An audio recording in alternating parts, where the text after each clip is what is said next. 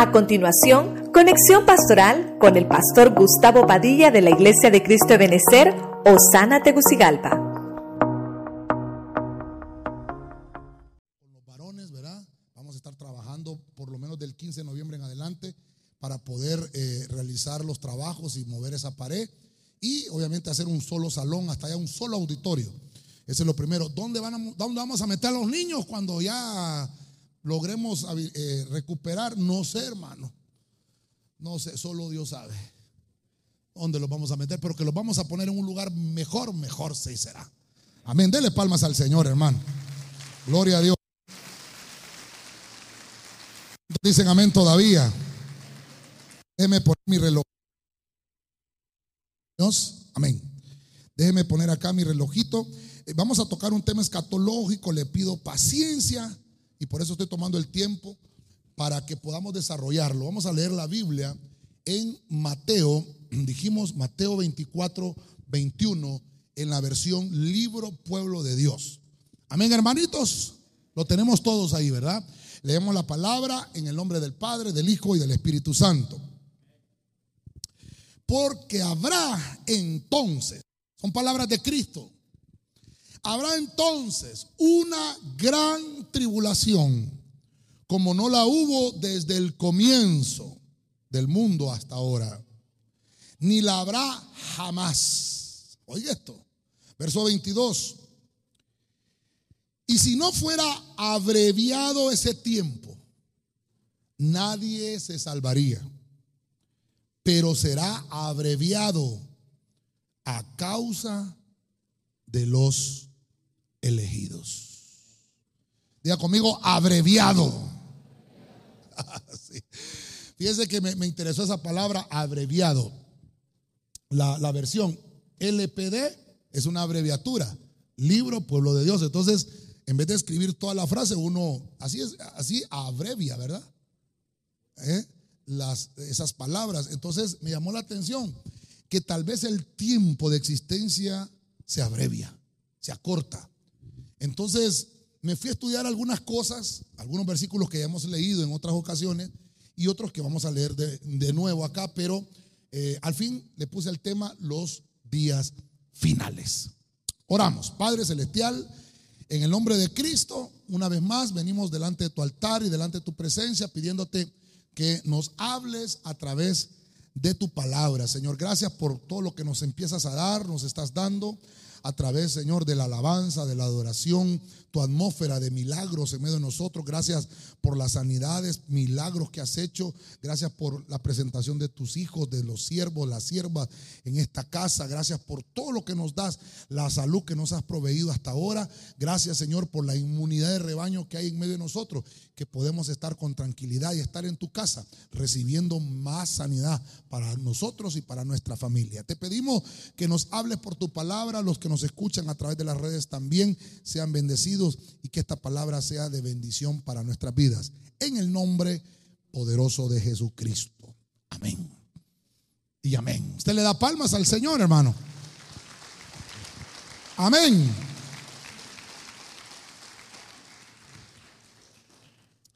Jesús está hablando en este pasaje de los días finales.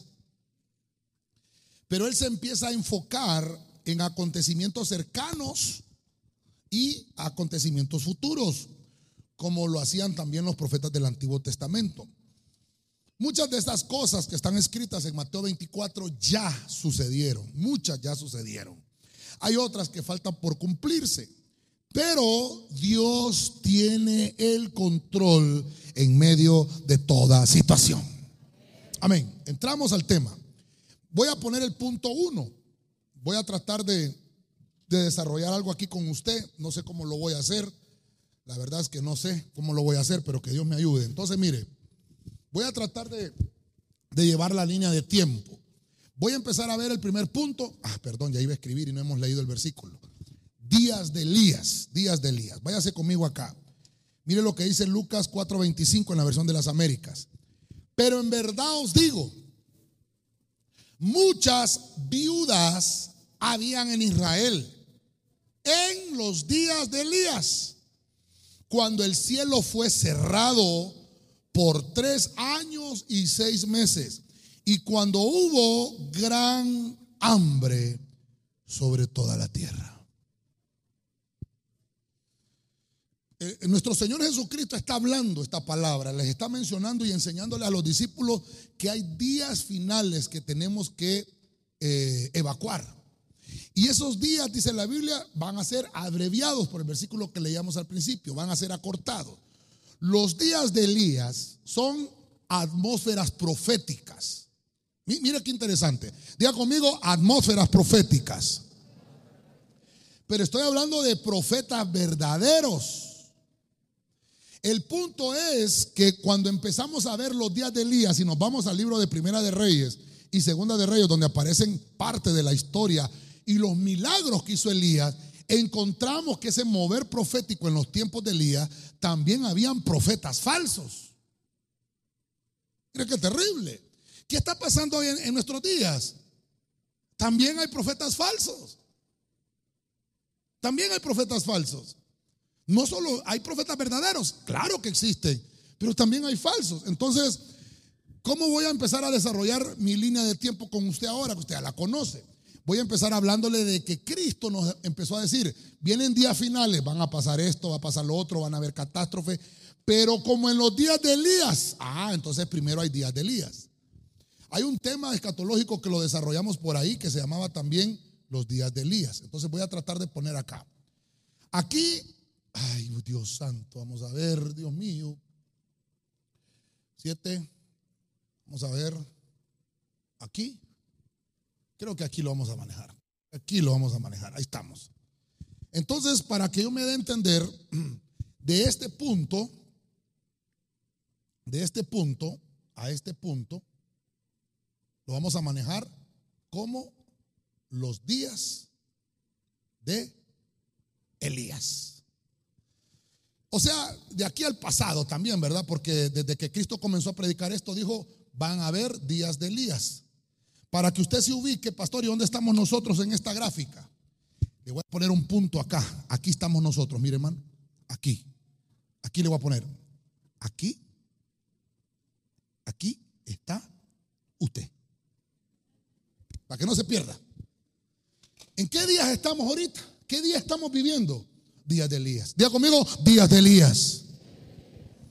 El Señor dijo, así como en los días de Elías habían viudas, van a haber viudas, no la viuda, no, viudas, que se les murió su marido, que, pasó algo, pero Elías fue enviado a esas mujeres. Entonces, cuando yo empiezo a ver en la Biblia que Elías también eh, va a tener una incursión, ojo con esto, Elías se manifestó en su tiempo como profeta. Cuando Cristo estaba en la tierra, dice que Juan el Bautista, la gente pensaba que era Elías encarnado. Oiga esto. Pero dice que era el espíritu de Elías. O sea, una atmósfera que se manifestaba en, como, como en los días de Elías. Y ahora viene Cristo y dice, y también en los días finales se va a manifestar una atmósfera profética como en los días de Elías. Mire, este no le he predicado, pero se lo voy a regalar ahí, usted lo lee en su casa. Tal vez voy a poner siete cositas. No le voy a hablar de los siete milagros que hizo Elías, algunos dicen que hizo hasta más milagros, pero no vamos a entrar en ese punto. Solamente a, manera de evacuar esta primera eh, intervención acá es cómo son esos días de Elías. ¿Qué, ¿Qué había en los días de Elías cuando él estuvo como profeta? Voy a empezar desde el primer libro de Reyes, capítulo 17 y vamos a terminar en el segundo libro de Reyes, capítulo 2, de una manera cronológica. ¿Qué había en los días de Elías? Oiga bien, habían sequías. ¿Hay sequías hoy? ¿Hay sequías hoy? Hermano, pregunta a quién te gusta para quién tiene agua. Número dos, crisis familiar. ¿Hay crisis familiar hoy? Ay, hermano. Terrible. Eh, uno de los, de los países, eh, hermano, donde más se mira esto de las familias que, que, son madres solteras son los latinos. Padres que abandonan a sus, a sus, a sus hijos. O, también hay, hay madres también que, y hay muchos padres solteros que nadie habla de eso, pero también hay. Entonces, crisis familiar. Y miren, en su caso usted lo va a leer. Primera Reyes 17.10 y 17.22. ¿Qué más había en los días de Elías? Hambruna. ¿Hay hambre? Sí, yo tengo hambre. No, de hambre no estamos hablando. Esa hambre es una señal de que su estómago está bueno. Estoy hablando de que hay crisis, escasez de alimentos. Donde hay lugares, hermano, África es uno de los lugares donde la crisis del hambre ha sido muy terrible. Haití es un lugar muy complicado. Entonces quiere decir que ese ciclo profético de los días de Elías también se repite en nosotros. Cuatro, habían falsos profetas. Hay ahora, ah, montón hermano. Hay verdaderos profetas. No, estamos diciendo, nosotros somos un ministerio que tenemos los cinco ministerios. Creemos en los apóstoles, en los profetas, en los evangelistas, pastores y maestros. Y qué bendición es tener esos ministerios. Pero así como hay apóstoles verdaderos del Hijo, también hay falsos. Hay profetas del Hijo, hay falsos también. Hay evangelistas, amén, pero también hay falsos. Pastores, hasta brujos hay, hermano. Entonces quiere decir que en esa atmósfera se manifiestan falsos profetas. Sí hay, sí hay ahora. Número 5, hay restauración del altar. Elías tuvo que restaurar un altar. Usted lea la historia en casita, Primera de Reyes 18:30. Tuvo que restaurar un altar. Quiere decir que hoy estamos también restaurando ese altar. Hasta lo cantamos, el tabernáculo caído de David Hoy en día levantamos para que los hombres busquen al Señor. estamos, esperando ese último avivamiento de parte del cielo a nivel mundial, porque después de ese avivamiento nos vamos con el cielo. Amén. Número 6, sucesiones ministeriales. Hubo un momento en 1 Reyes 19:6 que le dijo el Señor a Elías, muy pronto te vas de esta tierra. Te vas. Y tienes que dejar arregladas las cosas. Tienes que entregarle tu ministerio a otro. Voy y unge a Eliseo, busca uno. Y creo que, eh, eh, creo que a Jehú, en ese versículo que está, creo que si no me equivoco, ungió a otro por rey. Dejó todo bien arreglado. Hermano, perdóneme, tenemos que dejar las cosas conclusas. Tenemos que concluirlas. Tenemos que aprender las tres E que se nos ha enseñado. Comenzar, continuar y culminar. Tienes que dejar esto bien arregladito. Pasó en los días de Elías, pasó. Y lo último fue arrebatado. Una vez que esas cosas pasaron, como señales, hubo arrebatamiento. Ok, pero esto lo voy a dejar así solo para que usted lo vea, porque estoy hablando hasta acá, aunque los días de Elías no terminan acá.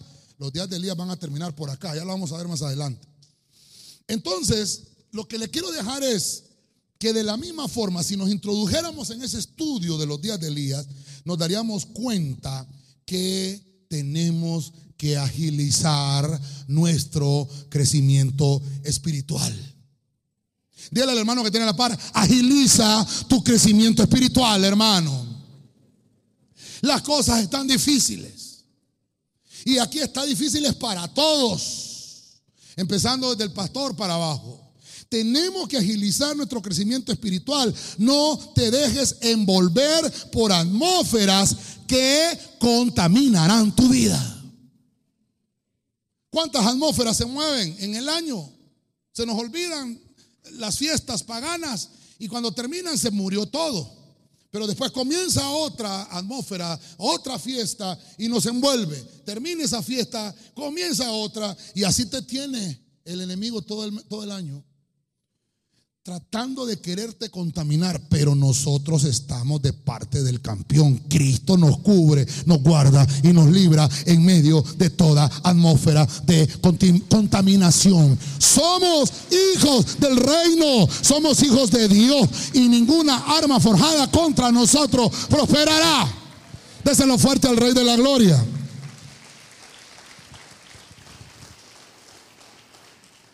Diga conmigo, días de Noé hermano fuerte, días de Noé. Amén. Que me siento solo a veces, hermano. Vamos a ver Mateo 24, 37. Son palabras de Cristo. Dijo el Señor, días de Elías, días de Noé. Dice Mateo 24, 37, Reina Valera actualizada.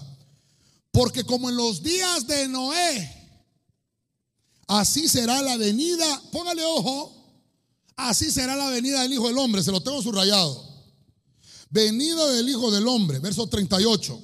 Pues como en aquellos días, antes del diluvio estaban comiendo y bebiendo, casándose y dándose en casamiento hasta el día en que Noé entró en el arca. ¿Pasa eso ahora? Sí, hermano, claro.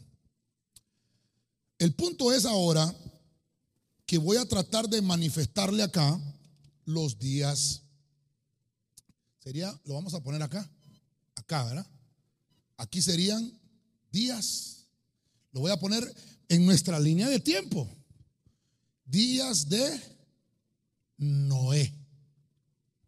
¿Cómo lo vamos a, cómo lo vamos, bueno, cómo lo vamos a, que Dios me ayude con esto? Que tengo tantas cosas en mi cabeza, hermano. Estoy tratando de acortar el tiempo también. ¿Cómo lo voy a tratar de manejar? Le voy a poner que los días de Noé son tiempos pretribulacionarios. Así lo voy a manejar. Ah, y antes de que me vayan a criticar, ¿verdad? Y me vayan a agarrar por otro lado, lo voy a poner aquí, ¿ves? Con letras mayúsculas y en verdecito, ¿verdad? Ay, Señor, ya no sé, me fallé aquí. ¿Me, ¿Me ayudan a borrar, hermanitos? Por favor, me ayudan a borrar ahí. Los hermanos saben de televisión, me ayudan antes de ponerlo. Quiero poner una palabra ahí. Entonces, mire, quiero que, que ponga atención acá en esta parte que dice Cristo. Como en los días de Noé, así será la venida del Hijo del Hombre. Diga conmigo, venida del Hijo del Hombre. Póngale atención. Cuando estuvimos hablando que Cristo está diciendo los días de Elías, eh, no dice que viene el Hijo del Hombre. No dice, así vendrá el Hijo del Hombre como en los días de Elías. No, no, no, no. Pero cuando leemos los días de Noé, dice, así vendrá. ¿De qué me está hablando ahí? Me está hablando de arpazo. Me está hablando de arrebatamiento. ¿Cómo terminan los días de Elías? Elías se va. Sí, pero ya le dije yo que voy a tratar de desarrollarle el pensamiento que traigo, el postulado, se lo vamos a llamar así, que le quiero poner esta mañana. Porque los días de Noé, según lo que yo veo en la Biblia, es días de pretribulación. Que la iglesia ya no debe de estar. Vamos a ver, vamos a ver. ¿Quién estaba antes de Noé? Si usted se va a leer la Biblia, ¿quién existía antes de Noé? ¿Me ayudan con, esto, hermanito? ¿O, ¿O, no? Perdón, va. ¿Quién estaba en, antes de los días de Noé? ¿Quién existía en el tiempo antiguo antes de Noé? Vamos a ver los discipuladores. ¿Quién fue arrebatado antes de Noé? Ah, Enoch. Entonces, mire, por eso es que la Biblia hay que leerla con entendimiento. El Señor me dice, como los días de Elías, hubo un paréntesis de un profeta llamado Elías donde marcó una época, días de Elías. ¿Está conmigo? ¿Y qué pasó? ¿Qué atmósfera había en esos días de Elías? Había sequía, había hambruna, había crisis familiar, atmósfera profética, habían falsos profetas, pero fue arrebatado. Entonces me está dando una pauta el Señor de los días de Elías. Que de esa misma forma y de esa, esa misma atmósfera que se mueve o que se movía en, en los días de Elías, se mueve ahora. Ok, y después dice el Señor, como en los días de Noé en aquellos días, antes, antes del diluvio, la gente se estaba casando. Pero usted me dirá, pastor, si la gente se sigue casando y en pandemia también, claro. Pero no está hablando de ese casamiento, está hablando de otros casamientos. Casamientos entre personas del mismo sexo.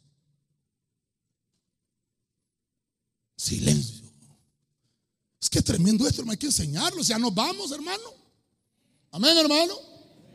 Entonces, mire usted, se da, claro. Y aunque la iglesia se vaya abajo del Congreso con pancartas a, quererlo detener, no se va a detener. ¿Por qué? Porque está profetizado. Está profetizado que el hombre muera una sola vez y después voy a ayunar para nunca morir. Voy a ayunar para nunca. Ya está profetizado que todos tenemos que morir, hermano, algún día. Esto, ¿Qué es lo que tenemos que hacer? Esto nos tiene que servir de que estamos en los días finales, donde se está acabando el tiempo. Y para nosotros, el tiempo se abrevió para que nos encontremos pronto con el Señor. Gracias, hermanos. Entonces, voy a tratar de poner acá. Esto, esto lo voy a manejar como un postulado. Que después siempre hay enemigos ahí de uno, hermano No les gusta ver ojos bonitos en cara fea. Entonces, mire, quiero que le ponga atención, venida del Hijo. Entonces, entonces, empieza Noé. ¿Qué días tuvo Noé? ¿Cómo fueron los días de Noé? Dice que fue hallado varón justo en sus generaciones. Noé no fue arrebatado, fue arrebatado Enoch antes de Noé. Ok. Entonces, ay Señor, no lo traje o sí lo traje. Noé significa descanso. Noé significa paz. Noé significa comodidad. Noé significa consolado. Ah, diga conmigo que no hay ninguno, pastor. Pero fíjese usted, cuando el Señor nos está hablando de cómo en los días de Noé, voy a tratar de interpretarlo a la manera del tema que estamos tratando de manejar. ¿Qué pasaba con los Noé de este tiempo? ¿O qué va a pasar? Porque estamos acá. ¿Qué va a pasar con los Noé? Son aquellos Noé que solo pasan reposando, dormidos, descansando. Solo cansados pasan. Va a ir a la iglesia. Bien que cansado, todas las semanas he estado trabajando. Y el Señor, cuando le va a dar tiempo, no tengo tiempo para el Señor. Ve y no sea un Noé. Ay, pastor, pero Noé fue arrebatado. No fue arrebatado. Noé fue metido en una arca, pero le llovió. Terrible. Noé estaba a salvo en el arca, pero le llovió terrible. ¿Y cómo fueron esos días de Noé? Tribulacionario. Hermano, ¿cómo, ¿cómo siente usted cuando está empezando a llover y usted dice Jesús, María y José? ¿Y cómo cree que iba Noé en el arca? Iba feliz y afuera la gran lluvia. ¿Cómo cree que le fue a Noé cuando, cuando estaba construyendo el arca? Entonces, mire, mire, mire. A veces la comodidad de la carne nos aparta. Estamos cómodos. No permitas que esa comodidad de la carne siga secando tu ministerio o que siga secando tu servicio asignado. Esa comodidad nos detiene y no nos deja crecer. Entonces, mire, voy entrando al tema. ¿Cómo eran esos días de Noé? Acompáñeme a Génesis capítulo 7, verso 9. En la Biblia latinoamericana. Entraron de dos en dos macho y hembra, como Dios lo había ordenado. Verso 10. Y luego, a los siete días, ya conmigo siete días, comenzaron a caer sobre la tierra las aguas del diluvio. Ok, voy a tomar el siete. Ah, usted sabe que aquí hablamos mucho del siete. Vamos a tomar el 7 entonces. Este es el 7, el primer número de los días de Noé. A los 7, a los 7, a los 7, está conmigo hermano, yo estoy aquí desde las 9 usando la garganta hermano. Vamos a los 7, a los 7 días. Oiga esto, esto es terrible. Vuelvo a decirle, postulado. Nosotros estamos acá, pero vamos a ser arrebatados comienzan los tiempos tribulacionarios. Y entonces hay una aproximación, yo le puse aquí, profética. El día y la hora, el día y la hora, ni los ángeles, ni mi padre que esté en los perdón, así, ¿verdad? Ni el Hijo del Hombre, solo mi padre. Dijo el Señor, ¿verdad? Estando aquí en la tierra nadie sabe. Y aquel dice, nadie supo. No sabemos. Estamos aproximándonos proféticamente a los tiempos. Y cada vez que vamos acercándonos, vamos entendiendo mejor las profecías. Se nos van alumbrando, hay, revelación, va, va viendo revelación. A este punto le puse yo que estos siete días es una aproximación profética, donde Dios ya empieza a acercarlo, a abreviar los tiempos. Dios había ordenado que entraran los animales al arca. Le dijo a Noé, va a venir un diluvio, pero no le dijo cuándo. Le dijo, va a llover sobre la tierra. Nunca ha llovido, pero va a llover, pero no, tú no sabes cuándo. solo lo sé yo. Hazte una, un arca de madera de gofer. Dicen, dicen algunos estudiosos que alrededor de 48 mil, creo que son 48 mil, no, perdón, 45 mil animales, dice. Aquí lo apunté porque dije yo a veces soy exagerado, yo doy mal a las fechas.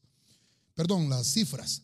Aproximadamente 45 mil animales entraron al arca. ¿Cómo era esa arca de grande? 45 mil animales, hermano. ¿Se imagina qué grande era eso, hermano? Y se imagina usted el olor a todo ahí. El olor, el, olor a, a todo. A todo. Y Moisés allá adentro el arca. Ah, está en clase, ¿verdad? Está en clase. Y Noé adentro del arca. Entonces, ¿la pasó bonito Noé? No, no la pasó bonito. Ay, yo quiero ser como Noé. No, no, no, yo no quiero ser como Noé. Yo me quiero ir con el Señor pronto. ¿Cuántos quieren, cuántos quieren irse con el Señor pronto? Déselo fuerte al rey, hermano. Déselo fuerte al rey.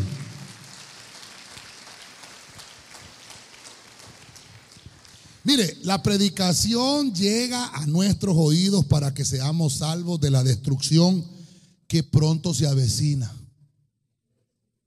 Usted está aquí escuchando una palabra. Usted vino, Señor, yo quiero que me hable. Dios le está hablando. Dios te está diciendo, arrepiéntete. Y usted también, pastor, yo también me tengo que arrepentir. El hecho de que yo sea pastor no, no quiere decir que ya tengo garantizado el cielo. El título de pastor es responsabilidad únicamente.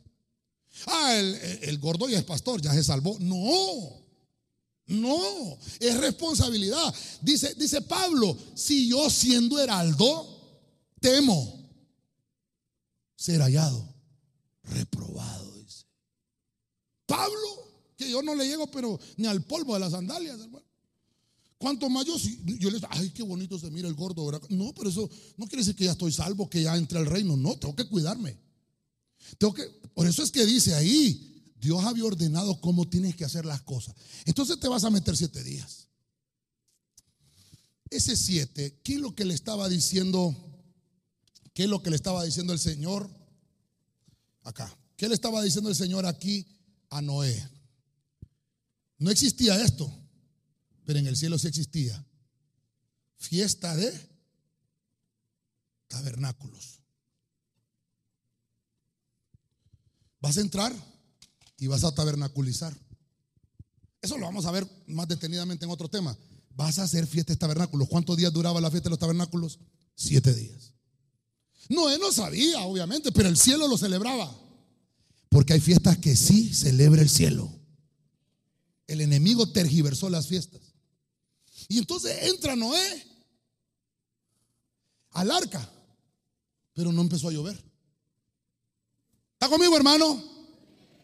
Volvemos a leer. Entraron de dos en dos, macho y hembra, y luego, luego de los siete días, y luego, ese luego, hermano, mire, ese luego me despertó una cosa a mí que ya se lo voy a enseñar. Y luego, luego de esos siete días, empezó a llover. Pero quiere decir que esos siete días habían 45 mil animales adentro del arca y ahí estaba Noé con la mujer, con los hijos y las esposas de sus hijos. Adentro del arca. Pero no había llovido. ¿Está conmigo? ¿Está conmigo, hermano? Esto, esto es, mire, que esto es interesante. Voy a avanzar. Dios mío, llevo media hora en esto. Padre, ayúdame. Génesis 7, 17 al 20. Voy a leer la traducción del lenguaje actual. 40 días estuvo subiendo el nivel del agua. Tanto subió que las montañas más altas quedaron cubiertas 7 metros bajo la superficie. Sin embargo, la casa seguía flotando. Pues al subir el nivel del agua, también subía a la casa. Aquí hay mucha enseñanza aquí. Entonces, mire, no sé si me estoy, me estoy dando a entender, iglesia. ¿Está conmigo todavía? El Señor nos habló de los días de Elías y ya vimos acá. voy a tratar de, hacer un, listado rápido. Dijimos que había había sequía, ¿verdad? ¿Qué más había, hermano? Ayúdeme. ¿Ah? Hambruna, padre, que ya tenemos hambre, pastor. Hambruna, crisis, falsos. ¿Qué más? Ah, altar. ¿Qué más? ¿Cómo?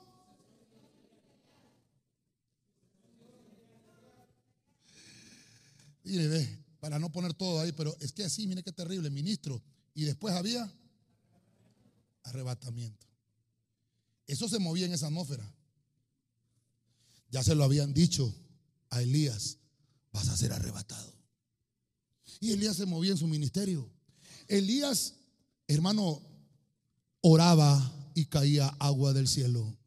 Oraba y el cielo se cerraba. Oraba y el hambre se quitaba. Oraba y se producía alimento. En las crisis familiares, hermano, llegaba Elías. ¿Y qué le dijo a la viuda? Dame de comer a mí primero. No, me si ya me voy a morir conmigo yo y me venía a quitar el poquito de pan que tengo. Dame a mí primero. Y había un milagro, dice ahí, de, de, de aceite, ¿verdad? O sea que esa crisis familiar había aumento financiero. Amén. Mire lo que había. A los falsos profetas los descubría. Vamos a ver, vamos a ver, dijo Elías. Ustedes dicen que Baal es Dios. 850 profetas. 850 contra contra uno llamado Elías. Pero ese uno era de verdad. Vamos a ver. Oren ustedes a su Dios a ver. Vamos a ver. Y dice que hasta se burlaba Elías de ellos. Hermano, los desenmascaró.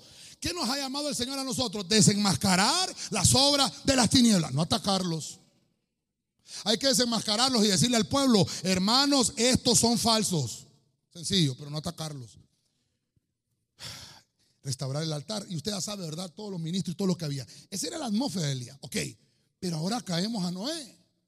¿Cómo eran esos días de Noé? Los días de Noé ya los miramos más contaditos, los miramos más cronológicos. Se mete siete días.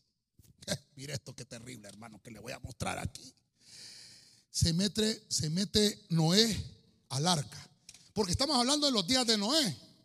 Y se mete al arca siete días encerrado, pero no llueve. Es más, Noé no fue a construir el arca a la orilla del mar, ni a la orilla de un río. Él la construyó donde Dios le dijo, hazla aquí. Y ahí la hizo. Le decían que era un loco.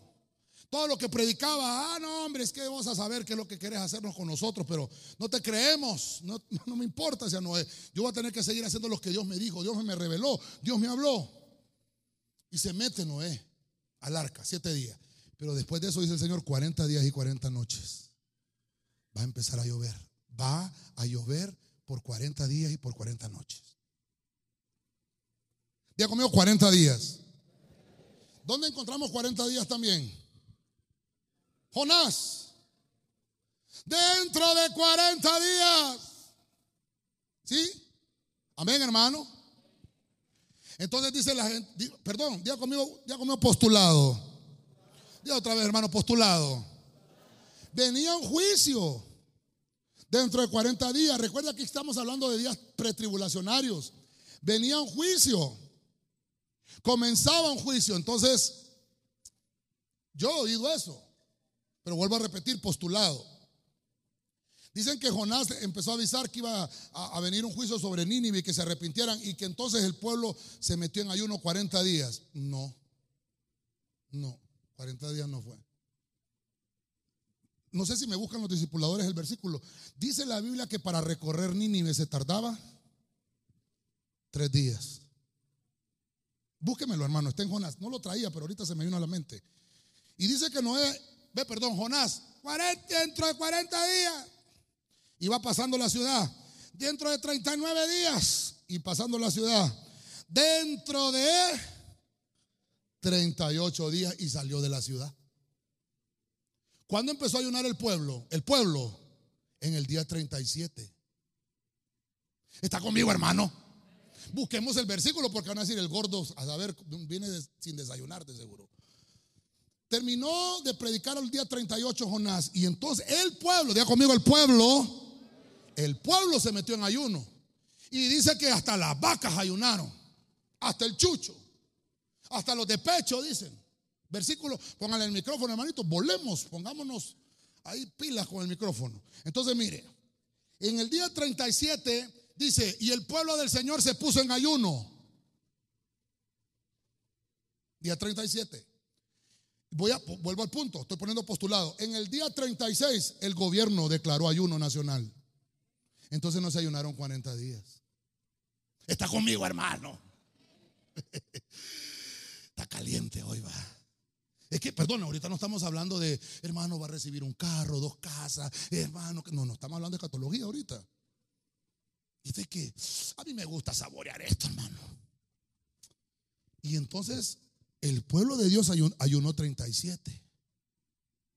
Eso es lo que yo puedo ver en la Biblia. Y toda la nación, incrédulos y no incrédulos y crédulos, ayunaron, pero los incrédulos lo ayunaron 36. Perdón, ¿tenés el versículo para que no digan que soy yo? Vamos a ver, póngame el micrófono, me le suben el fuerte y me le ponen la cámara para que no digan que, que mi Biblia es la que tengo mala yo. Vamos a ver. Jonás 3:3 Y se levantó Jonás y fue a Nínive conforme a la palabra de Jehová, y era Nínive ciudad grande en extremo de tres días de camino. Tres días de camino.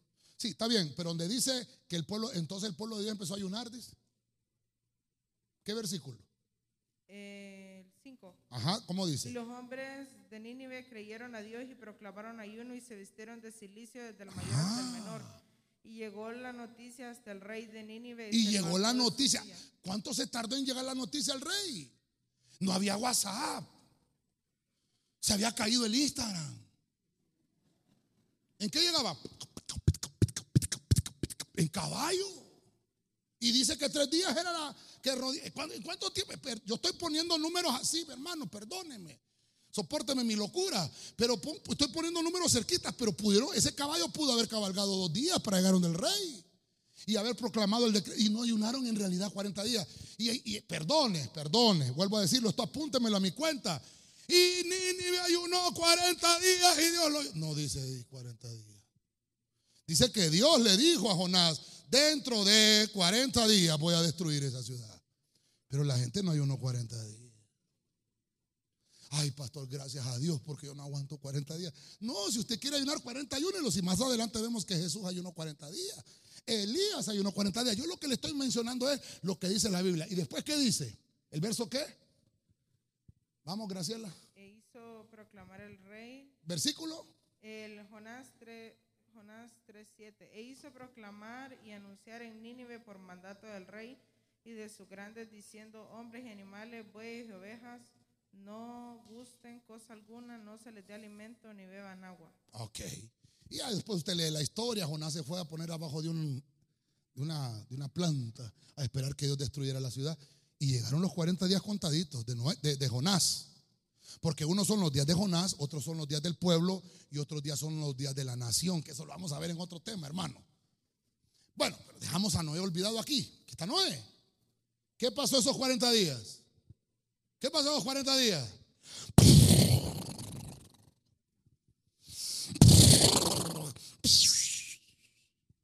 Con efecto, ¿verdad? Llovió.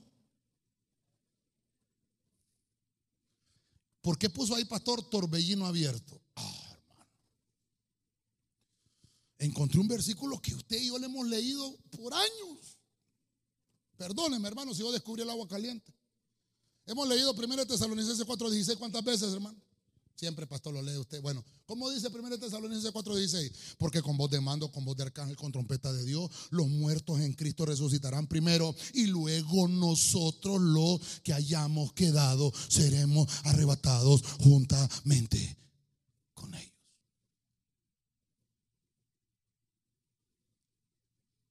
¿Por qué le pongo ese versículo? Cuando Cristo resucitó, ¿cuánto dice la Biblia que estuvo el Señor después de resucitado? ¿Cuántos días? Perdón, el versículo. ¿Cuántos días? Creo que está en Hechos capítulo 1. Dice que estuvo con los discípulos 40 días. No vaya a comprar ese en la loto, hermano, por favor, ¿verdad? El 40, el 40. No, no. 40 días. Resucitado el Señor, ¿sí o no? Está conmigo, hermano. está conmigo, ¿verdad? Como en los días de Noé, dice el Señor. Amén. Estarán casándose. Estarán dándose en casamiento, comiendo y bebiendo. Veamos los días. Entonces va a haber un momento profético, como viene Elías, dice el Señor nos está ordenando, vean los días de Elías, ahora vean los días de Noé. Y en Noé encuentro ese número 40. Entonces lo concatenamos, ¿le encontraron el versículo? No, pastor, no le busca. Búsquemelo, hermano. Creo que en Hechos 1 dice, cuando, antes de que el Señor ascendiera, porque 40 días estuvo el Señor con ellos, dice. ¿Ah? Leámoslo, hermanito, porque perdóneme que no lo traje, hermano. Es que según yo ya teníamos esos versículos, ya lo sabía. Póngale el, micrófono. ¿Qué lo hicieron? Vamos, hermano, perdón, hermano, pues aquí estamos en enseñanza. Y esto es, hermano, que yo tengo que mostrarle con la Biblia porque no me lo estoy inventando. ¿Cuántos días estuvo Cristo después de resucitado? Amén. A estos también, después de su padecimiento, se presentó vivo con muchas pruebas convincentes. Pruebas convincentes. Apareciéndoseles durante 40 días y hablando de, lo concerniente al, reino de Dios. 40 días. ¿Qué, eh, eh, texto? Hechos 1.3. Excelente. Hechos 1.3. Bueno, lo voy a poner aquí por los que siempre nos critican, ¿verdad? Entonces, mire, Hechos 1.3. Y fíjese que se abrevia así, HCH, fíjese, hermano. Perdone, ¿verdad? Hechos 1.3. Entonces, mire, en Hechos 1.3 encuentro que Cristo resucita. ¿Quién es el cuerpo de Cristo? Perdón, hermano, ¿quién es el cuerpo de Cristo? Alguien que diga yo soy el cuerpo de Cristo. Ah, si usted tiene un familiar cristiano que murió, yo le tengo una noticia. Cuando suene la trompeta, papá, aquí va a sonar la trompeta. Aquí. Trompeta. ¿Qué trompeta, pastor? Arpazo. El arrebatamiento. Pasa lo que dice 1 Tesalonicenses 4:16. Los muertos en Cristo resucitarán. Resucitarán. Luego, los que hayamos, seremos. Cristo resucita y anda 40 días conmigo, hermano? Vuelvo a decir, postulado. Vamos, postulado. Cristo resucita 40 días y se le aparece con pruebas convincentes. ¿Está conmigo, verdad? ¿Está conmigo? Ok. Yo le subrayo una palabra. Los muertos de Cristo resucitarán primero, verso 17. Luego, nosotros, dijeron los de San Pedro. Me fui a buscar esa palabra. Perdone que no sé si la traje. Si la traje, gloria a Dios, hermano. Es que ya como eso de las 3 de la mañana uno está con un ojo cerrado y el otro también, hermano. Mire, cuando usted va a buscar a la Biblia, la palabra luego del griego, específicamente en este versículo, es la palabra, pongámoslo en la televisión si la tenemos, ¿verdad? Es la, en pantalla completa, papá, pantalla completa. Palabra del griego 1899, se dice epeita. Esa palabra que viene de una palabra hebrea, de dos palabras hebreas, la 1909 y la 1534. ¿Qué significa luego, después? ¿Verdad? La, 19, la 1909 significa algo que va a suceder después.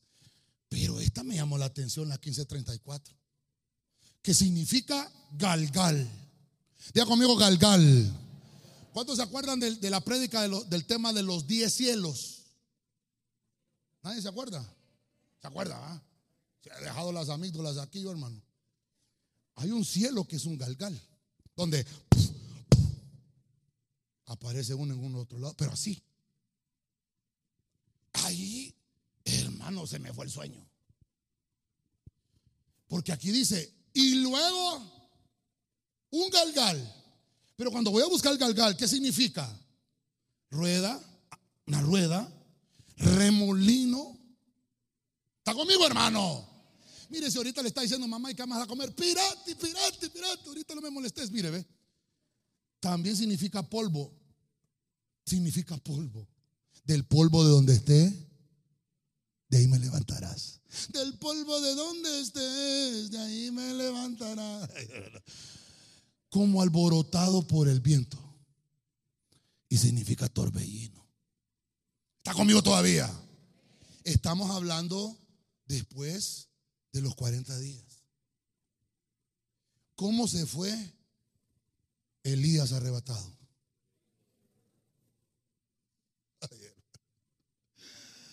Ay, hermano, está terrible esto, ¿verdad? Entonces, si yo, si a mí me hubiera tocado traducir ese, ese versículo de, voy a retroceder, si a mí me hubiera tocado, ay, hombre, ¿qué pasa? Colaboren, colaboren, ahí está. Si a mí me hubiera tocado traducir, los muertos en Cristo resucitarán primero. Y entonces se abrirá, se abrirá un galgal como un torbellino y los que vivimos después de esos 40 días como lo anunció el Señor de los días de Noé, los 40 que estuvo lloviendo, y también como Cristo mismo al resucitar estuvo 40 días con sus discípulos. Después nosotros de esos 40 días seremos arrebatados en la nube para recibir al Señor en el aire. A su nombre. Ah, entonces permítame pues permítame tantito. Vamos a poner aquí torbellino. ¿Ah? ¿Se da cuenta? ¿Y qué hizo el gordo? Se fue un torbellino. Qué terrible, hermano. Mire, hermano. Imagínense que suena la trompeta. ¡Papá! Y se levantan los muertos en Cristo. Aún los que murieron por COVID.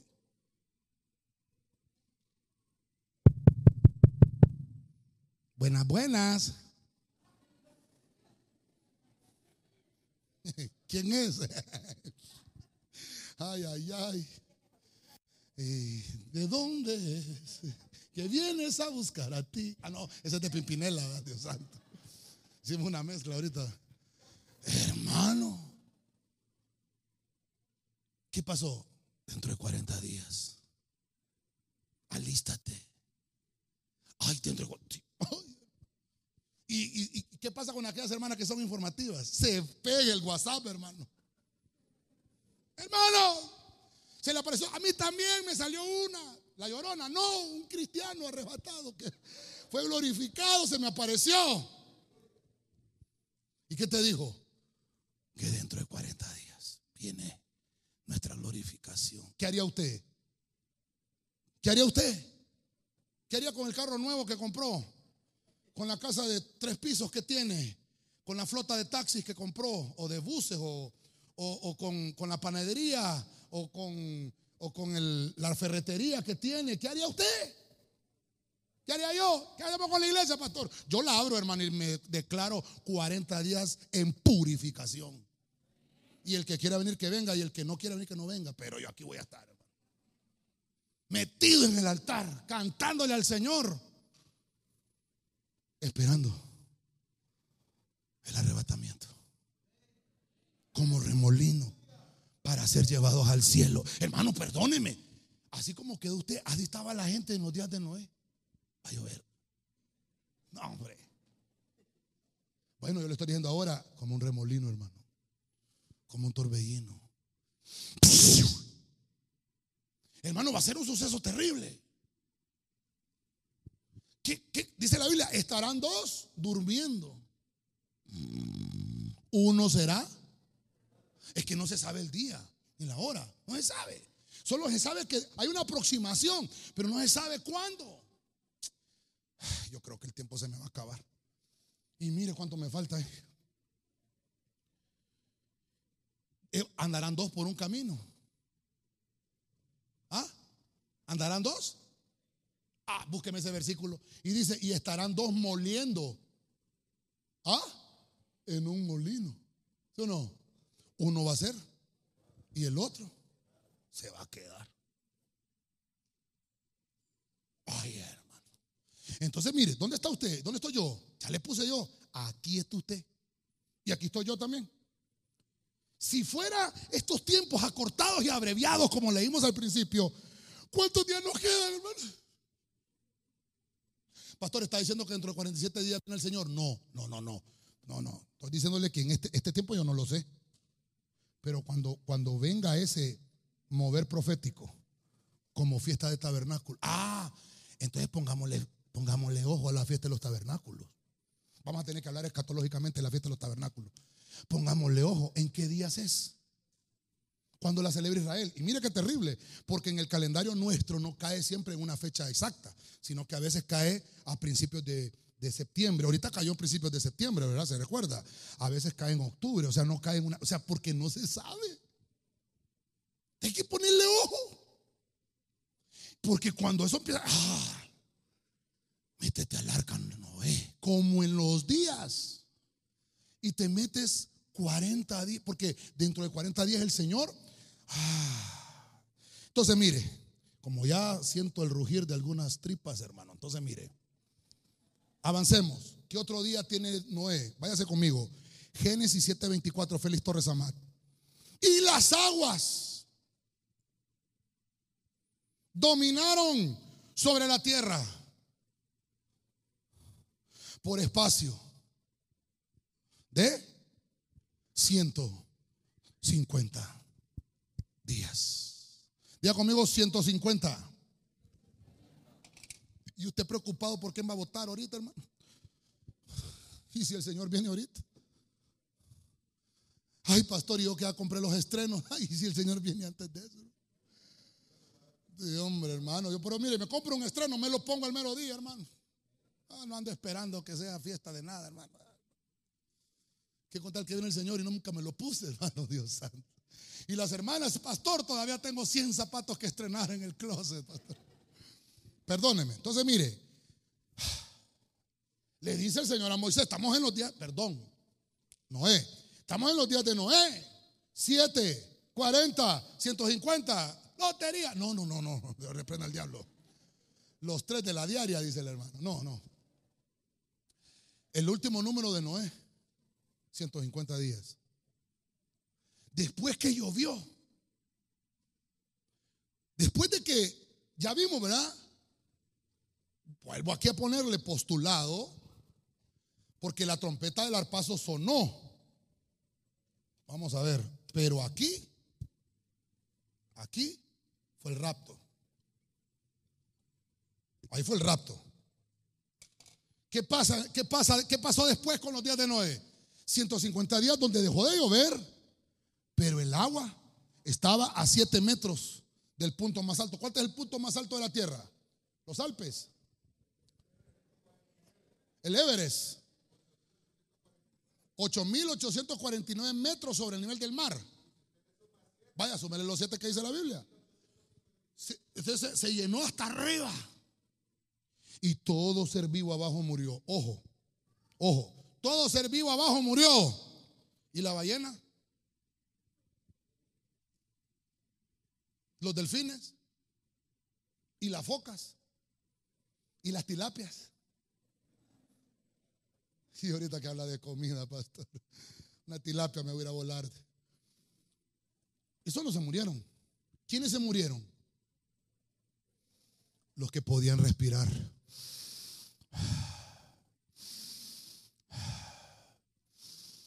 Los que tenían agallas, le dice uno, ¿va? Esos no murieron. ¿Se da cuenta por qué el enemigo? ¿Por qué tiene una mascarilla usted? Porque hay un virus allá afuera que nos puede matar. No, no nos va a matar porque estamos vacunados. Pero el ataque es a eso. Al que respira. Y dice el Salmo 100. Perdóneme, hermano. ¿Qué dice el Salmo 150? Hay casualidad, pastor. En el Señor no hay casualidades, hermano. ¿Está conmigo, hermano? Si usted respira, alabe al Señor. Todo lo que respire, alabe al Señor. Todo lo que respira, alabe al Señor.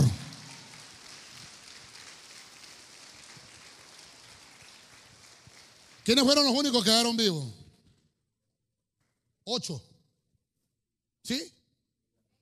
Ay, hermano, hay un versículo que, ay, es que no lo traje, fíjese, hermano. Hay una versión, yo se lo mandé a mi papá, fíjese. Yo se lo mandé. Mire, hay un versículo, ay, segunda de Pedro 2.5 en la PDT. Miren, no sé si los hermanos lo, buscan allá y me lo ponen en la pantalla. No lo traje. Perdón, ¿qué tiene que hacer usted ahorita, hermano?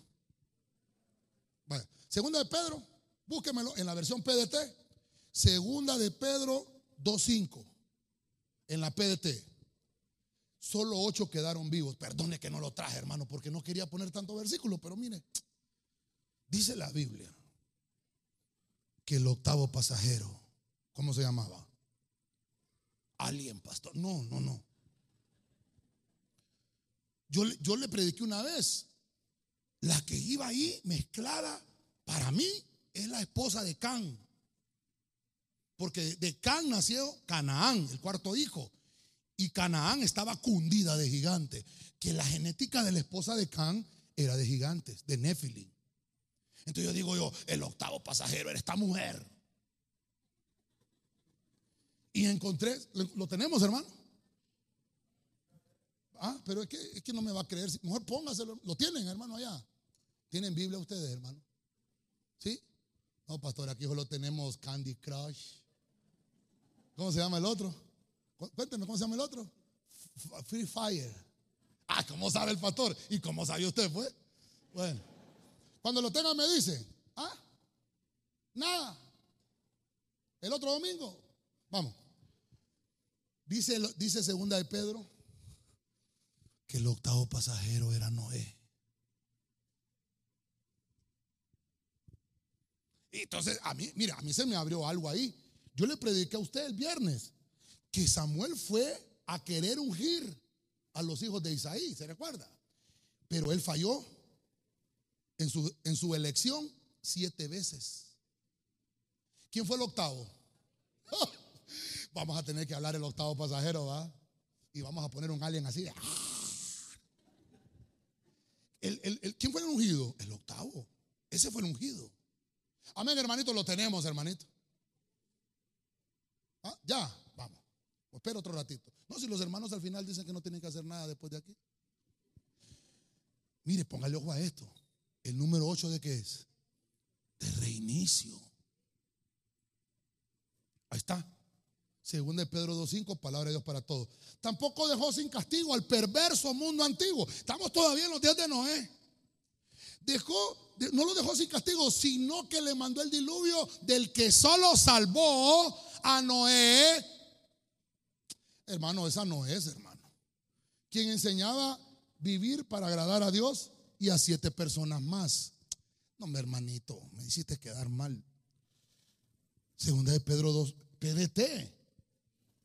Ni perdonó tampoco al viejo mundo, sino que solo guardó al octavo. ¿Qué Biblia tienen ustedes, hermano?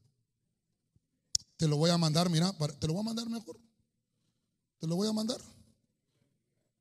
Vamos a ver, pongan la Biblia al día, pues. Se lo mandé ahí a los hermanos. Va, Se lo voy a mandar al chat, pues. Vamos a ver. Ay, es que yo quiero que diga el octavo ahí. No, el octavo de Guaro, pastor. No, no, no. El octavo pasajero. Se lo voy a mandar al chat principal. Ahí está. No, dice que salvó. Yo no sé qué, qué Biblia es esa, pero en la PDT que yo tengo dice, salvó al octavo. Y, y ese octavo, ahí está, ¿ve? Es la versión del oso, la del pastor, ¿no? Así se llama esa versión. Ah, latino, perdóneme, hermano, perdóneme, perdóneme. Estamos aprendiendo, hermano.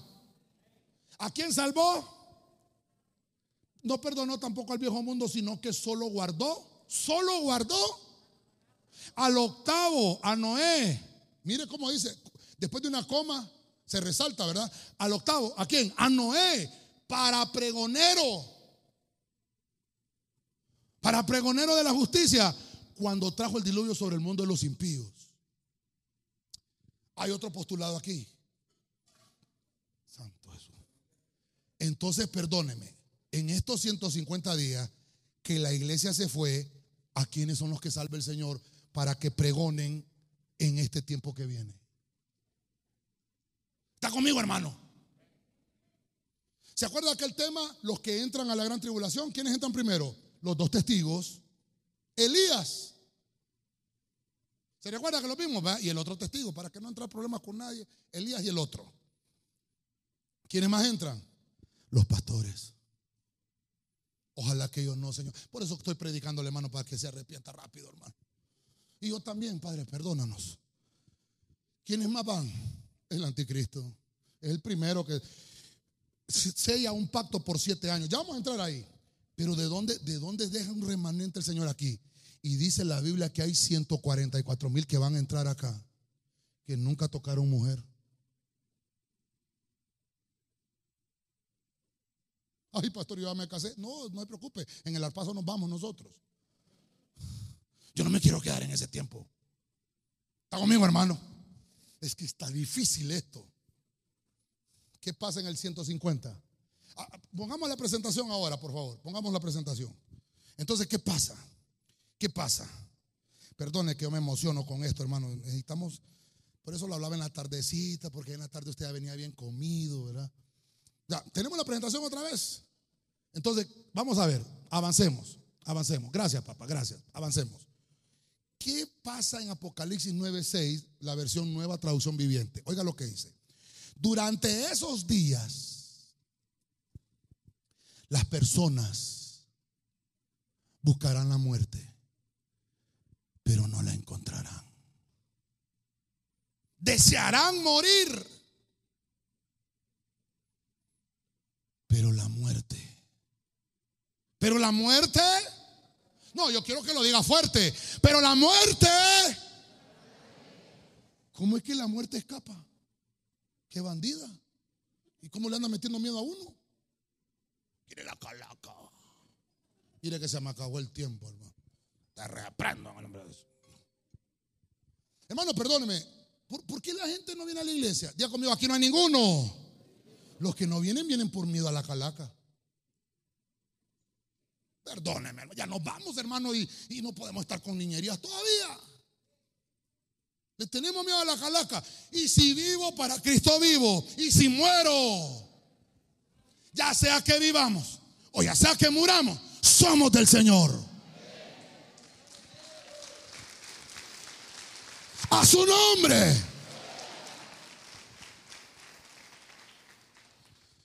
¿Sabe usted que nos dicen a nosotros que predicamos que somos escapistas? le traigo una noticia. La muerte es la escapista. Mire, escapa la calaca. Hasta vamos a hacer un corito, ¿va? Escapa la calaca. Hermano, y, le tenemos miedo a la calaca. Esos 150 días se abre el abismo. Y empiezan a salir unos seres horribles. Las suegras, los... No, no, no, no, mentira. No, no, no, no, no. No, no, no. Dios bendiga a la suegra, ¿verdad? Amén. Empiezan a salir unos seres horribles, hermano. Dice que son, son, son bestias con cabello de mujer. ¿Cómo es el cabello de mujer? ¿Qué verso dice eso, hermano? 9 de Apocalipsis. ¿Cómo es el cabello de la mujer? ¿Ah? Largo. ¿Ah? ¿Cómo dijeron? ¿Cómo es el cabello de la mujer? Largo, hermoso, sedoso. Pero ¿por qué la Biblia dice que estas bestias tienen cabello de mujer? Porque el cabello del hombre es como, como, el, cabello del, como el cabello del hombre. Se distingue. El que tenga oídos para oír que oiga. No, pastores, que no tengo para cortarme el pelo. Levanten la mano los que somos barberos aquí. Afuera está el hermano con la máquina. Le dije yo afuera, los pelonea. El cabello de la mujer es largo. Lo dice Apocalipsis. ¿Y dónde van a salir esos? Aquí vengo. Y salen las bestias. no, no. ¿Qué, versículo es, hermano? Léalo pues, 9.8. Dice que tienen cabello de mujer. Y salen, hermano. Mire, dice que empiezan a buscar. En estos 150, estoy todavía, hermano, perdónenme, no he entrado los otros días, perdónenme. En los días de, de Noé, son 150 días que las aguas prevalecieron y Noé estaba en el arca. Pero afuera había un desastre en el abismo. Pero no estaba en el arca. Elías ya había sido arrebatado. O sea que los días de Elías con los días de Noé como que se concatenan, ¿verdad? ¿Está conmigo, hermano? Ya Enoch no estaba, Elías no estaba antes del diluvio. Pero en los 150 días el que estaba era el octavo. El que le gusta el octavo. No, no. El octavo pasadero. Ahí estaba. Y afuera. Dice la Biblia que el Señor metió en prisiones a todos los del capítulo 6 de Génesis. Estoy, leyendo ahorita Génesis 7, 7, Génesis 8, donde el diluvio, después del diluvio, en el 6, dice la Biblia que habían bajado los seres, los Elohim, los Beneja Elohim, y habían tenido relaciones con las mujeres, capítulo 6 de Génesis, y a estas mujeres les nacieron los Nephilim. Y habían mezclas de, de, de razas. Por lo menos hemos encontrado seis tipos de razas en Génesis capítulo 6. Los hijos de Adán, los hijos del hombre y estas razas mezcladas, los hijos que vienen de las estrellas, dice ahí, de los cielos, mezcladas con las hijas de los hombres. Y a estas les nacieron gigantes. Ah, ¿cuántas razas hay ahí? Eso, eso ya lo hemos visto en otros temas. El punto es que Dios envía a Cristo a predicarnos como en los días de Noé. Entonces, 7, 40, 150. Dice el capítulo 9 de Apocalipsis que en esos 150 días nadie va a morir. Diga conmigo, no me molesto, pastor. Allá por 1986, 87, a mí me predicaron que nadie moría aquí en la tribulación. Y lo tengo apuntado en una Biblia, toda viejosa, ahí la tengo.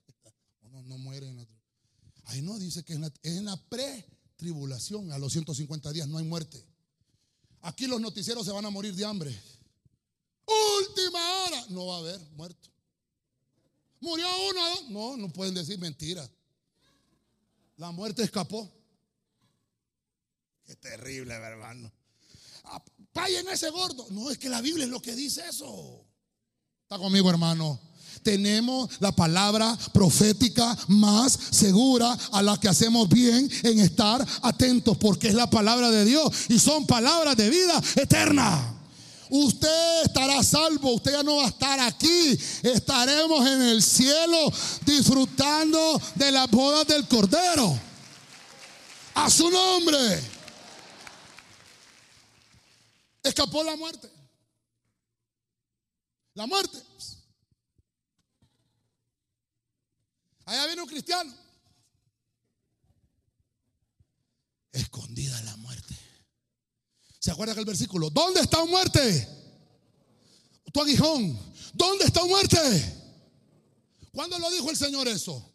¿Cuándo lo mandó? Lo escribió desde tiempos antiguos.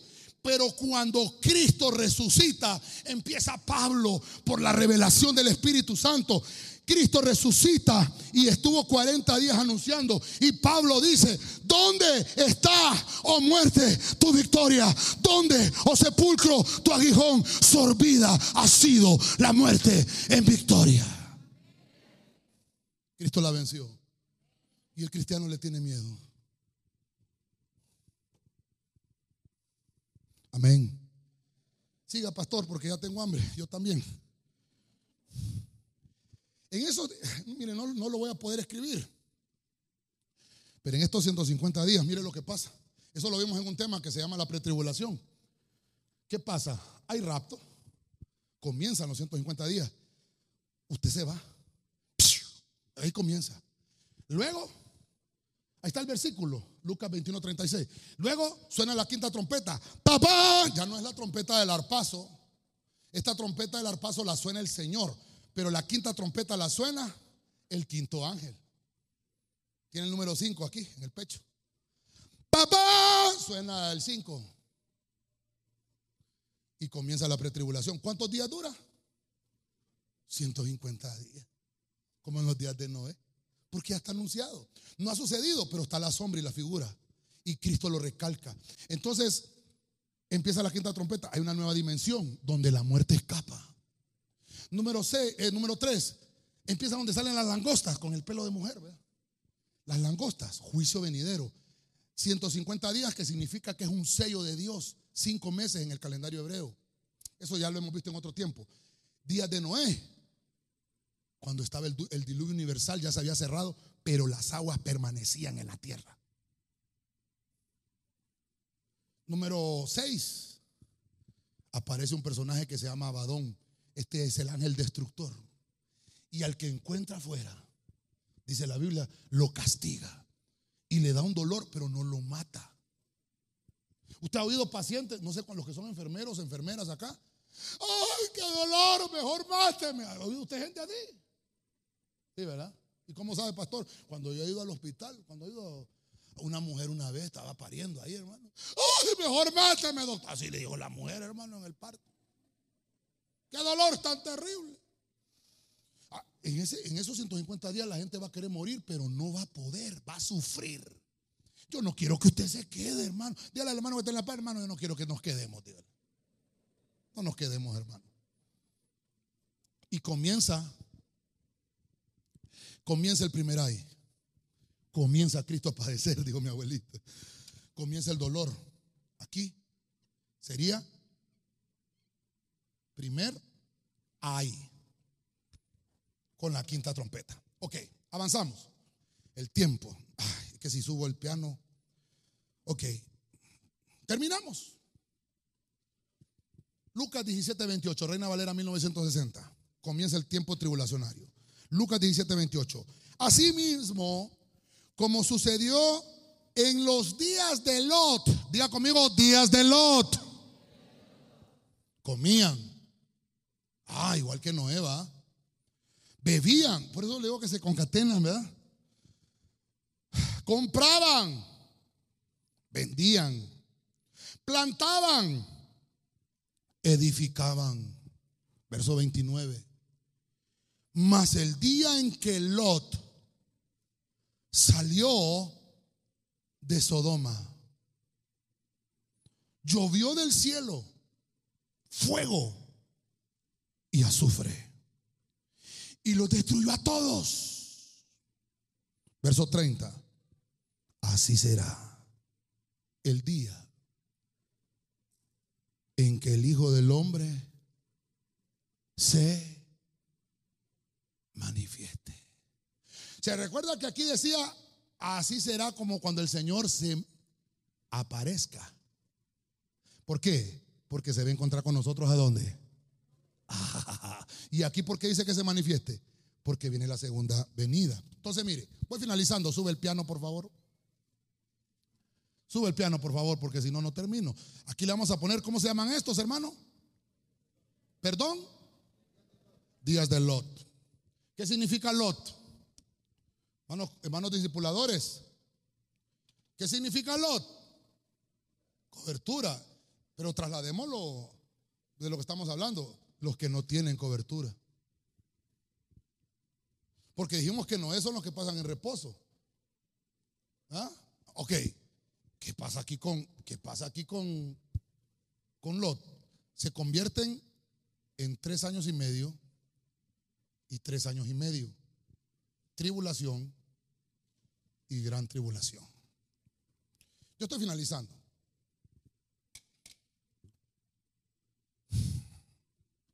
¿Se salvó Lot? ¿Se salvó Lot? ¿Ah? se salvó. ¿Qué pasó con Lot después de eso? ¿Qué pasó después de que Lot salió de Sodoma y Gomorra? Perdón, perdón, está enfocado conmigo en la enseñanza. Estamos hablando de los días finales. Y Cristo nos está diciendo como en los días de Elías, como en los días de Noé, como en los días de Lot. Llovió fuego y azufre. Para la tribulación está profetizado azufre. Porque según los, según los estudios que hemos tenido, ¿se acuerda el tema de las dispensaciones que les acaban de hablar los hermanos? Estos últimos siete años es donde se cierra la dispensación de la gracia. Toda dispensación tiene un comienzo. Toda dispensación tiene un pacto, una responsabilidad. Pero también tiene una caída. ¿Sí? Y después de la caída, ¿qué tiene la dispensación? ¿Está conmigo, hermano? ¿Qué tiene la dispensación? Juicio. ¿Cuál es el juicio de la dispensación de la gracia? ¿Cuál es el juicio? Los días de Lot. Búsqueme aquel versículo, hermano, que está en Hebreos, que dice, y Cristo vendrá para salvación. Búsquemelo, por favor. Perdóneme otro versículo que no lo traje. Hay gente que me pregunta, pastor, ¿y va a haber salvación en la tribulación? Sí. Porque la gracia no ha terminado. ¿Hay juicio? Sí.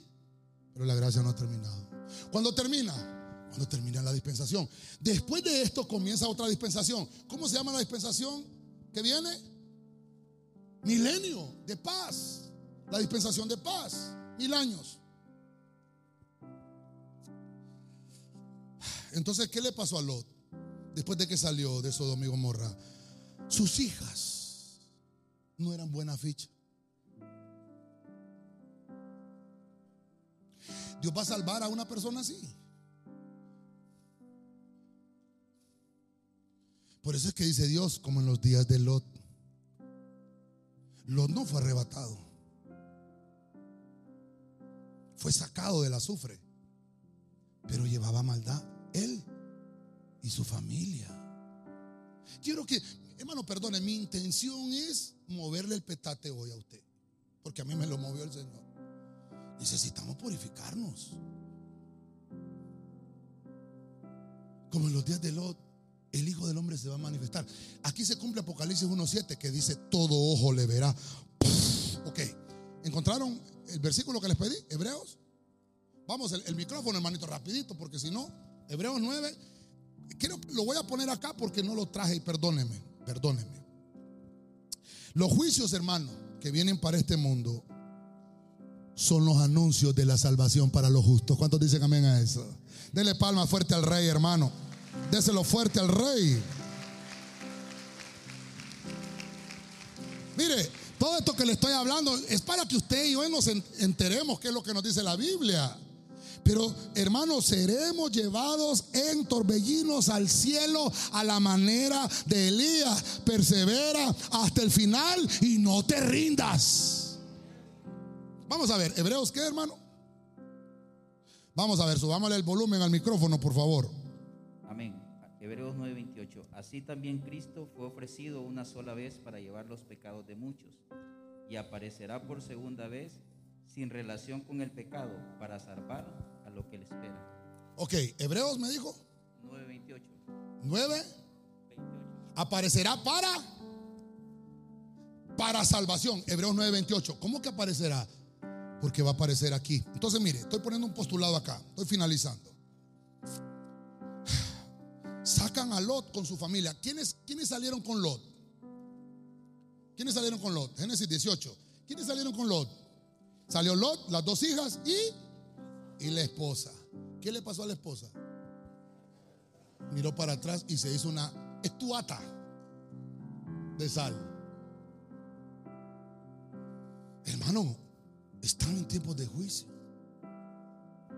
Está tratando Dios de rescatar familias todavía.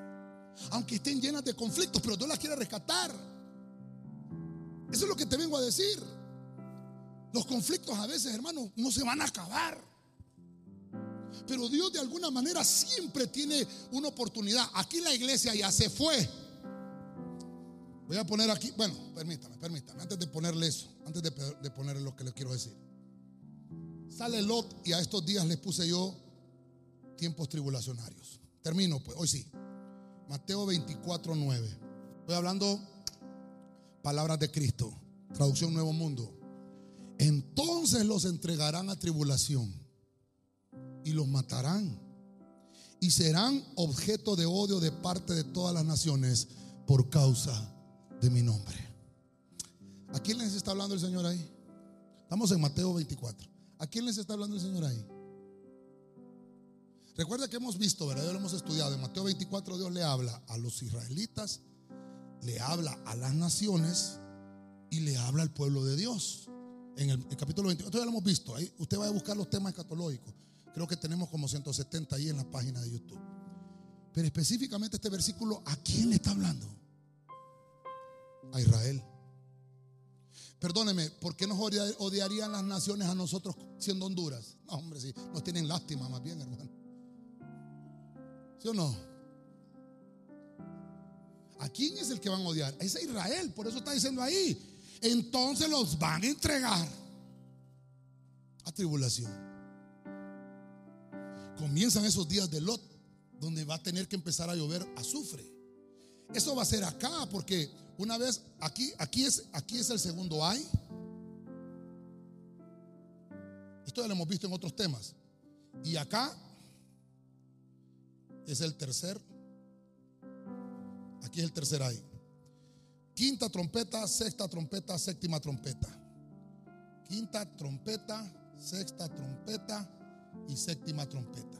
Y una vez que comienza la trompeta, las trompetas terminan acá, comienzan, lo voy a poner acá, siete copas. Y esas copas, usted ya lo ha visto, esto ya lo ha visto conmigo usted.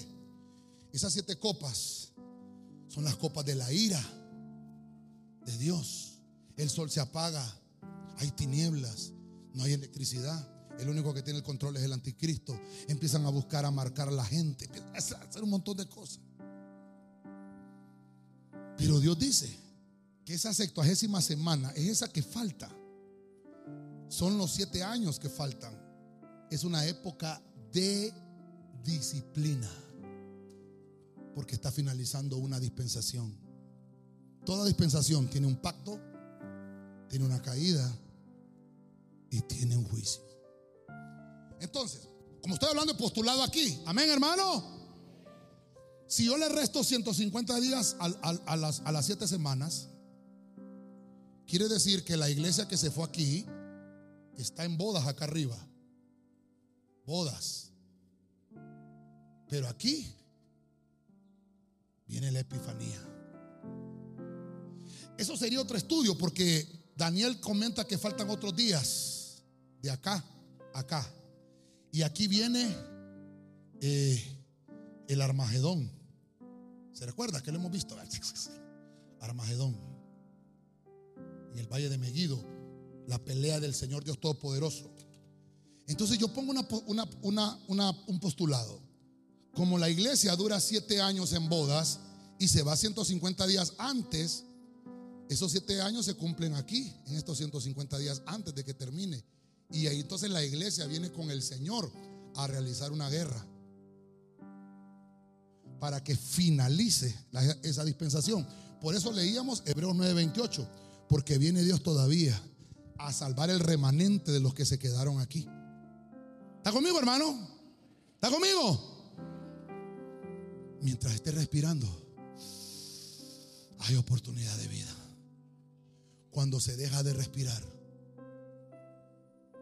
nadie te va a ir a sacar del purgatorio. Dice la Biblia que es necesario que el hombre muera una vez. Y después de eso, juicio. Hermano, ya no podemos estar jugando. El tiempo se está acabando. Son días finales. ¿Cuántos son? 1360 días. Porque estamos hablando de días, le puse años acá. ¿Cuántos son? Ah, ayúdeme, hermano. ¿Cuántos días tiene el año? 365, multiplíquelo por 3 y 3 años y medio. Ah, 1260 días. Es que el, el 1300 se lo debo, lo vamos a sacar en otro estudio. Serían 1260 días. Eso dice la Biblia. Estos 1260 días son acá y se completan acá. Son este, dos, ah, voy a poner otra vez pues, 1260 días. Son dos, aquí y acá, porque estamos hablando de los días finales. Se acaba todo. El tiempo de la tierra está contado.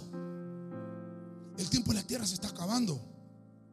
Hay una época que Dios tiene que venir a ponerle disciplina a su pueblo Israel. Pero como hay un montón de cristianos que se quieren meter, se quieren meter en ese ritual mesiánico.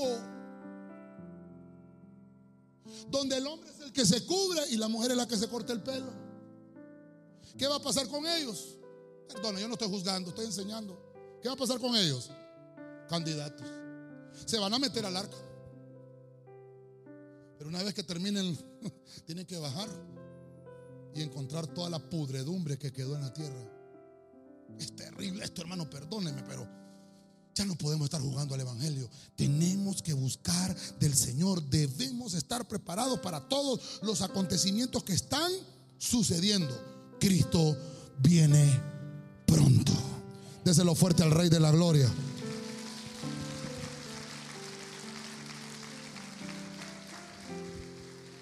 Termino. Esa sextuagésima semana es otro tema que ya lo desarrollamos. ¿Qué hay en esa sextuagésima semana? Por lo menos siete acontecimientos. El Chebúa profético, que está en Levítico 25.8, se cumple ahí. El Mesías príncipe se manifiesta allí, Daniel 9.25. Pero estamos hablando del anticristo. El príncipe elegido, militar y religioso, Daniel 9.26. El Chebúa final, Daniel, eh, Daniel 9.27, que inicia la sextuagésima semana. El pacto se rompe a la mitad para que se cumplan 1260 días. La instalación de un ídolo, dice ahí. Está, hermano, van a instalar, porque recuerde que dice que en los días de Lot construían, dice. Entonces, donde está la mezquita de Omar, pondrán el tercer templo. Y en medio de ellos dos instalarán el obelisco. Es un símbolo a nivel mundial de la erección. Es un fal, símbolo fálico. Nosotros tenemos un parque acá que se llama Parque El Obelisco. Dame una foto aquí. Terrible, ¿verdad? Cuando no sabemos lo que hacemos. Es un, es un, es un culto a un Dios, al Dios Sol. Y de ahí proviene la Navidad, el árbol de Navidad. Y se lo digo ahorita porque estamos en octubre. Ahí viene eso, el pacto lo rompe poniendo ese, ese, ese eh, la Biblia lo, menciona porque Mateo 24, 15, Cristo dice, el ídolo fálico del que les habló Daniel se pone ahí. Cristo lo dice en Mateo 24, 15. Eso lo vimos en un tema eh, anterior. La epifanía se cumple allá donde le estoy diciendo. Es la segunda venida de Cristo, Apocalipsis 1, 7. Y se cumple también el Armagedón, que es Apocalipsis 16, 16. Bueno. Ahí le queda el, eh, después ahí la prédica, usted puede darle screenshot después a esa pantalla. Quiero hacer una conclusión. Los días finales. Vimos por lo menos cuando Cristo habla de los días de Elías, los días de Noé y los días de Lot. De esos tres días habla el Señor.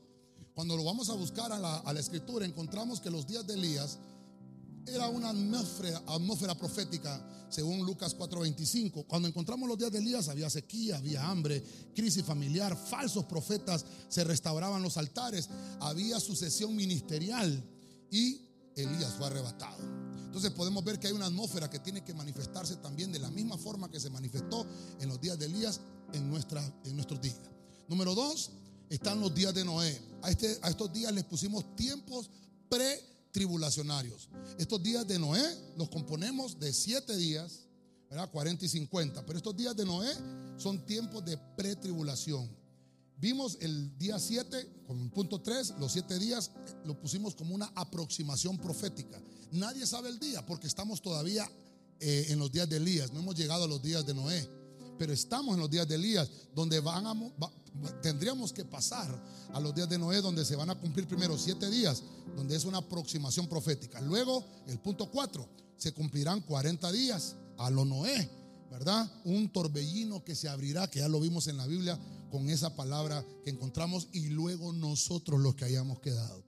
Luego de eso vemos el punto 5, siempre dentro de los días de Noé, 150 días, donde la muerte escapa. Así lo dice la Biblia. La, la calaca escapa, ¿verdad? Y el punto 6, encontramos los días de Lot.